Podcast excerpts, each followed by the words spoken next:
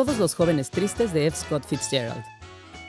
Entre noviembre de 1923 y abril de 1924, F. Scott Fitzgerald escribió 11 cuentos y ganó algo más de 17 mil dólares destinados a saldar las deudas acumuladas durante el año anterior, especialmente durante la producción de la obra teatral The Vegetable. La divertida historia de las tribulaciones económicas de la familia Fitzgerald aparece retratada, con añadidos de ficción, en varios de los cuentos de todos los jóvenes tristes, especialmente en Las 40 cabezas de Gretchen. Leamos el principio.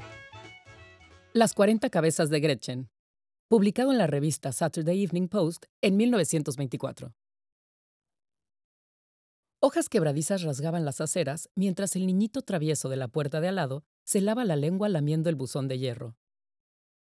Seguro que nevaba antes de que se hiciera de noche. El otoño había terminado, y como siempre, resurgían los asuntos del carbón y de la Navidad.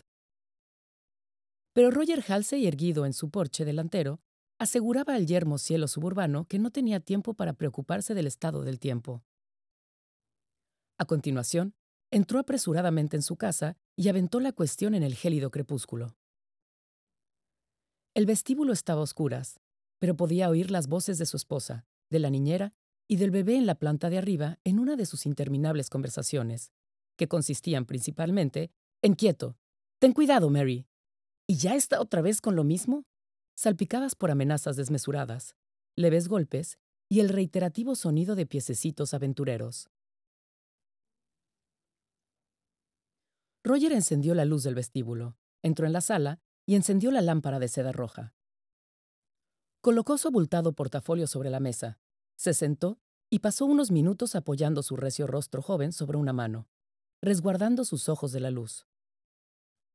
A continuación encendió un cigarrillo, lo aplastó, y desde el pie de las escaleras llamó a su esposa. Gretchen. Hola, cariño, sonaba alborozada. Ven a ver al bebé.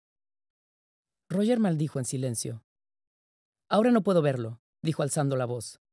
¿Cuánto vas a tardar en bajar? Se produjo una misteriosa pausa, tras la cual una nueva retaíla de quieto, y ten cuidado, Mary, que a todas luces intentaba evitar una horrenda catástrofe. Todos los jóvenes tristes de F. Scott Fitzgerald. Toma y lee.